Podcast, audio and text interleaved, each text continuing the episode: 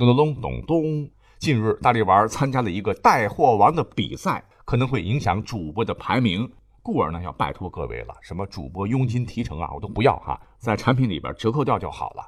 那各位每回看到我更新节目的时候，都是大半夜，甚至一次更好几集。白天呢，我还有自个儿的本职工作。有听友就问呢，你是怎么保持充沛体力的？其实蛮简单，喝咖啡呀，哈。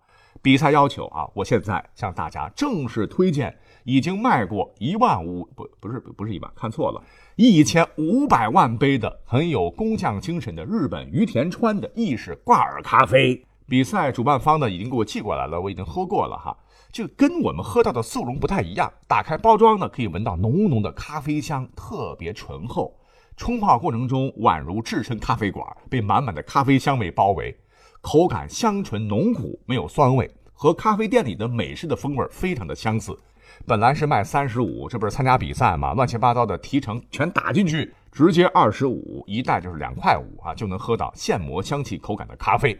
大家伙可以对比算一算哈，星巴克的冰美式价格是多少钱？哈，那比赛结束以后立刻恢复价格，所以赶紧囤货吧。可以点击购物车或者是节目介绍当中的点我点我点我。所有是呢。管他正史野史，这里只有大历史，大力讲的历史正在播出。你们好，我是大力丸。大历史呢，像一部百科全书，林林总总，包罗万象哈。那作为自诩音频界，嗯，有点名气的历史节目之一，咱们本期就继续来做一个伪权威的排行榜。评选什么呢？帝王将相 被咱们折腾的不轻以前啊，那咱们本期呢依然是以小见大，另辟蹊径，从漫漫的历史长河中，由政治、军事、外交等各个领域中优中选优，选拔出忽悠界的几大领军人物，看看他们到底有何独特的忽悠伎俩，被永载史册。像是为博美人一笑，烽火戏诸侯，忽悠的诸侯一肚子怨气，为此国破身死，堪称史上成本最昂贵的忽悠周幽王，以及秦初连续忽悠秦始皇两次，征数千名男女，筹集五谷五百工匠，扬帆东渡，一去不返的徐福，指鹿为马忽悠李斯，立了胡亥又忽悠胡亥身死国王的赵高等等这些个，今天呢？通通都不讲啊，因为都是老面皮了哈。机会呢，让给其他需要为众人所知的顶尖忽悠高手们吧。以时代为序啊，话说春秋战国时，凭着三寸不烂之舌就能纵横捭阖、挑拨离间，真能当百万雄师比。这个时期应该说是忽悠遍地，是忽悠最美好的时代。当时便有一位被后世称为“武论救弱国，妙语退秦氏”的烛之武。被称为春秋时期最炫最强的大忽悠，无人出其右，堪称忽悠界的鼻祖。说是在公元前六百三十年，秦晋两大强国发兵攻郑，郑国危在旦夕。郑国人烛之武只身前往秦国军营，游说秦王退兵。在游说过程中，烛之武为秦王分析了灭郑与不灭郑的利弊关系。他说：“假如大王您放弃灭郑的打算，让郑国作为您秦国的友邦，这样秦国使者来往路过郑国，郑国还可以随时供给他们所缺乏的物资，对您秦国来说倒是百利而无一害呀。”见秦王略有所动，烛之武见缝插针，利用秦国与晋国之间的间隙挑拨离间。大王，您还记得吗？您曾经对如今的晋公有恩惠，他当时可答应您割给您二亿做回报。可是呢，他现在出尔反尔，朝辞夕改，这是一个没有信誉又野心太大的人。如果再把我们郑国据为他东部的屏障，那么离侵占您秦国也怕不远了。嗯，有道理。得，秦王被他忽悠的彻底，就跟晋国翻了脸，立马倒戈，派秦军帮助郑国守卫晋军。由此可见，烛之武忽悠人的能力啊，成本就是嘚不嘚的费了点劲儿啊，竟然在没啥实质性东西的前提下，故意绕开敏感之处，大谈利害关系，切中要害，猛架料，使对方思路不由得为之左右，忽悠之处真乃出神入化也。那后来搅动战国、天翻地覆的苏秦、张仪，诡辩之才也。我总觉得他们的老师应该不是目前仍然存在争议的鬼谷子啊，八成是得了老前辈烛之武的真传了吧。后来忽悠那更是英才辈出啊，一代更比一代强，涌现出了像最具投资理念的大忽悠吕不韦，楚汉争霸立下大功的骊姬。汉武帝时期的东方朔，三国时的曹操、刘备、诸葛亮等等，这些个历史人物都是忽悠界的翘楚啊。因为篇幅关系，我们今天重点来讲讲利益姬的故事。他的知名度比起刚才说到的这些个人物，那差太多了。可是他真的很强哈，曾经不费一兵一卒，单单靠着一张嘴，差一点点便要拿下山东的七十多座城池，真乃旷古未有之奇才。利姬呢，他原本是一个看门的保安，混得比老乡刘邦还惨。但是他辩才无双。刘邦芒砀山斩了白蛇之后，便跟随其左右，游走于诸侯之间，为刘邦争取盟友，瓦解敌手，立下汗马功劳，被称为汉军头号说客。公元前二百零四年底，大将军韩信挥军一战，俘虏了魏王魏豹。赵代两国主力尽数被歼，燕国也被迫降服于汉，而刘备下一个拿下的重地便是甲士十万众、实力不弱的齐国。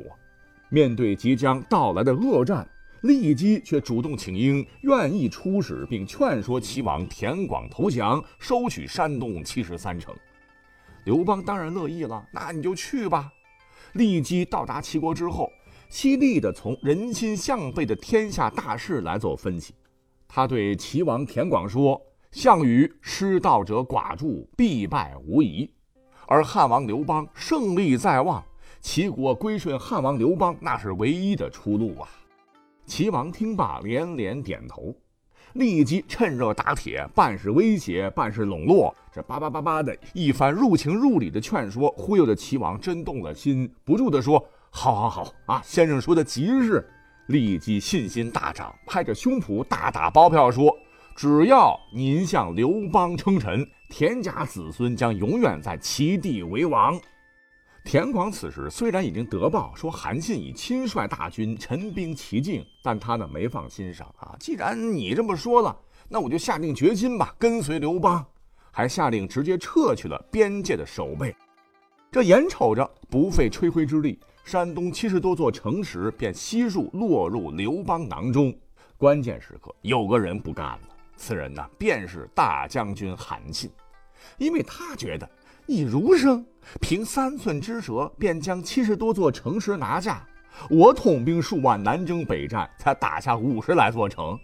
他这事儿要是成了，那我的功劳岂不是被他抢了？韩信是被嫉妒之心冲昏了头。便趁着齐国的使者还在去见刘邦的路上，突袭齐国重镇。齐国本来是准备投降的，被打得晕头转向，损失惨重。这齐王大怒：“好你个老家伙，你到这儿来是故意稳住本王，想为你汉军拖延时间呐！”暴怒之下，就架了一口大锅，威胁骊姬说：“马上劝说韩信退兵，否则把你炖成肉汤。”那你想，骊姬多聪明啊！那口才棒棒的，拿到现在哈，演讲与口才，重金聘请开专栏，他立马就知道这一定是韩信为抢功而来，劝他，哼，绝无可能。为了刘邦的尊严，他没有实情托出是内部不和，而是正义凛然地说：“好吧，那您就把这个锅烧得再热些。干大事的人绝对不是娘们儿啊！”大德之人也不在乎他人责难，我是不会找韩信的。您呐，想怎么地怎么地吧。你这厮气得齐王这鼻子都歪了哈！一代大神骊姬就这样被投入锅中，活活的烹杀了。虽然他最终没有成功，惨被韩信出卖，落得被烹杀的下场，但他的过人智慧和视死如归的胆识为无所敬佩。所以呢，他在忽悠界。是一位难能可贵的忠烈之士，今天必须让老人家露个脸。那么相较之下啊，后来的唐朝呢，横空出世的一位太无耻，堪称忽悠界的败类的这么一个玩意儿，这人呢就是胡人安禄山。安禄山，大名久仰，哈，乃是唐朝安史之乱的主谋者之一，也是唐朝著名的大忽悠啊。据史书记载，安禄山外若痴直，内实狡黠，就是外表憨直，其实内心很狡猾。哎，这可不是一般级别的忽悠哈。咱们呢，千万别觉得唐明皇、李林甫、杨国忠这帮子人就是傻子，恰恰相反，这些人在当时个个都是老狐狸，能把这么一群人精忽悠了好几十年，那安禄山绝对是神级的忽悠大师。像当年安禄山为了讨得玄宗欢心，一日家宴，大腹便便，年过四旬的安禄山非要哭着喊着拜杨贵妃为妈。要知道杨贵妃当年才二十九岁，哎，这不是胡扯吗？可唐玄宗却认为安禄山痴傻的可爱，竟然同意了。好嘛，呃，大人家十几岁的安禄山，以后呢，每次进宫，唐玄宗和杨贵妃同坐时，他都是先拜杨玉环，几百斤重，邦当跪地上，砰砰砰的磕头啊，喊娘亲呢，惹得杨玉环自然大爽。可唐玄宗却觉得很奇怪啊！朕是皇帝，你认他是干娘，那我岂不是干爹？当朝皇上加你爸，你怎么不拜朕呢？岂有此理！可是安禄山却一本正经地说：“臣是胡人，胡人必将母亲大人放在前头，而把父亲放在后头啊！”玄宗听了以后非常高兴，嗯，尊重朕最亲爱的人，就是对朕最大的尊重。便下令杨家兄妹们一起同安禄山结为兄弟姐妹。按照唐制，哈，所有官员必须要考核定级。这干儿子口若莲花，又是能被贵妃包着洗澡，又能在筵席上跳胡旋舞助兴，憨憨的一个忠心耿耿的孩子啊，在玄宗心目当中给力呀。那按照上上上中上下中上中中下下上下中和下。九个等级来评比的话，唐玄宗大笔一挥，安禄山直接获得了上上这样一个唐朝历史上绝无仅有的成绩。要知道，天下第一贤相的姚崇不过才是上中而已啊。李隆基果然是垂垂老矣，被忽悠的死去活来的唐玄宗，竟然还封了安禄山为范阳节度使，又兼河东节度使、平卢节度使。那总兵力加起来就超过了二十多万。那安禄山以其不露一丝马脚的表演，看似蠢笨的舌头，就直接掌管了唐帝国百分之四十的兵马。你想，枪杆子都交给了外人，李隆基竟然还能安睡榻上？哎呀，这心够大的。可是他哪里知道，很快他就要被忽悠他的儿子往死里搞，天下即将大乱，大唐荣光不再。李隆基说实话，罪过真的很大，就是因为他的过度纵容，使他之后的唐朝皇帝的权力也是渐渐弱势，宦官当政，民不聊生。晚唐时期，唐敬宗在位仅仅两年，被宦官杀害之后，继位的唐文宗被软禁，郁郁而终。唐武宗虽开创了会昌中兴，但为长生是丹药重金属中毒暴亡。皇帝是接连换，那下一个该是谁呢？大太监马元志为了大权独揽，便推举了当时快四十岁的李忱当了皇帝，这便是好像评价还不错的唐宣宗。宣宗呢，从小虽是皇子，但母亲身份卑微，在宫里无权无势，没享受过什么尊贵待遇不说，反而是受尽白眼儿，使得打小呢，李晨是寡言少语，非常封闭。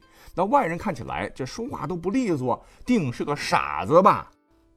这其实啊是他忽悠众人的伪装啊！就因为他没有威胁，装疯卖傻了三十六年，使得他躲过了无数次的明枪暗箭、自相残杀、流血事件，而保全了性命。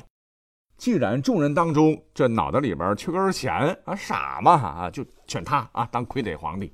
可是万没想到，大太监马元志一立他为帝，令人吃惊的是，这个李晨一下子竟然不傻了。学识正见，胆识魄力，完全是明君模样。为非作歹，祸祸朝廷的太监们这才知道中计了啊！可是晚了啊，三下五除二就被李晨全都收拾掉。正是这位呃被称作小太宗的仁君，以其超凡的政治智慧，结束了唐晚期旷日持久的牛李之争，严重打击了宦官势力，加强了皇权。其武功也是值得彪炳史册。不仅平定了北方战乱，还收复了即使盛唐也是被其屡战屡消的吐蕃所霸占的大片土地。主政期间，减轻百姓赋税，重视人才选拔，使得迟暮的晚唐又进入了最后的盛世。此等大智若愚的顶级忽悠，真乃江山社稷、大唐之福也。所谓是没有对比就没有伤害哈。下面呢，我们再讲一个与之鲜明对比的君主，那堪称史上最淫乱的大忽悠。这位呢，便是南朝刘宋王朝的第六位皇帝，十六岁的刘子业啊，史称是前废帝。别看这小子年纪不大，那可是南北朝时期著名的暴君，其荒淫事迹真是闻所未闻呐。他不仅与自己的亲姐姐山阴公主有关系啊，对亲姑妈也不放过。他看到姑妈新蔡公主长得是貌美如花，于是呢就把新蔡公主骗到皇宫当中霸占了。可是这件事呢是有悖人伦的，况且新蔡公主乃是当朝宁朔将军何迈的老婆，那如何能给天下人一个交代呢？劝的是给人的老公一个交代呢？刘子业就忽悠道：“说新蔡公主暴祖。”索性找了个宫女的尸体封在棺材里，给何迈送了去，假称新蔡公主宫中是暴病而亡。那问题是何迈他也不傻呀，打开棺盖一看，竟是一具刮花脸的女尸。后来他多方打听，得知啊，竟然有如此丑事，气愤不已啊，就暗地里蓄养死士，想建立敢死队，准备找个机会做掉刘子业。但因谋事不密，被人告发，其反被刘子业所杀。哎呀，此等忽悠亦非人类之举，纯禽兽耳啊！我们再讲个压轴了啊，同样是宋，呃，不过是几百年以后的北宋末年，金兵撕毁条约，兵锋直指汴京。当时的宋徽宗胆怯金兵啊，仓皇间传位给太子赵恒，也就是宋钦宗，自个儿跑了。宋钦宗呢，也是个不争气的主，不信任主战派李纲，又担心金人杀入城中，整天是惶惶不可终日。这时，史上最神棍的大忽悠闪亮登场了，这便是汴京城下一个唤作郭京的士兵，他是亲自跑到兵部尚书那自荐，吹嘘自个儿精通佛道法术，刀枪不入，撒豆成兵啊！只需给其七千七百七十七人，召唤六甲神兵将士。必能横扫金兵不说，生擒金兵主帅如探囊取物耳。这样的鬼话连篇，您猜怎么着？皇帝竟然信了，被奉为了国师，让他来担任京都汴梁的守城大将。金人进宫那天，郭京城楼上是做法跳大神儿，结果呢，手下七千护卫军说是神功护体，那见了金兵早就吓破了胆儿，消失的没影没踪了。郭靖转身便对身边的宋将大喝一声说：“金兵欺人太甚，我要亲自出马灭之。”带领着自个儿一批乌合之众打开城门，嗖，也是立马逃得无影无踪了。这时敌兵近在咫尺，宋兵没有来得及关闭城门，金兵便趁机杀入了开封，烧杀劫掠，无恶不作。宋钦宗和宋徽宗这两个窝囊皇帝就这么地也成了金兵的俘虏，北宋旋即灭亡，史称靖康之难。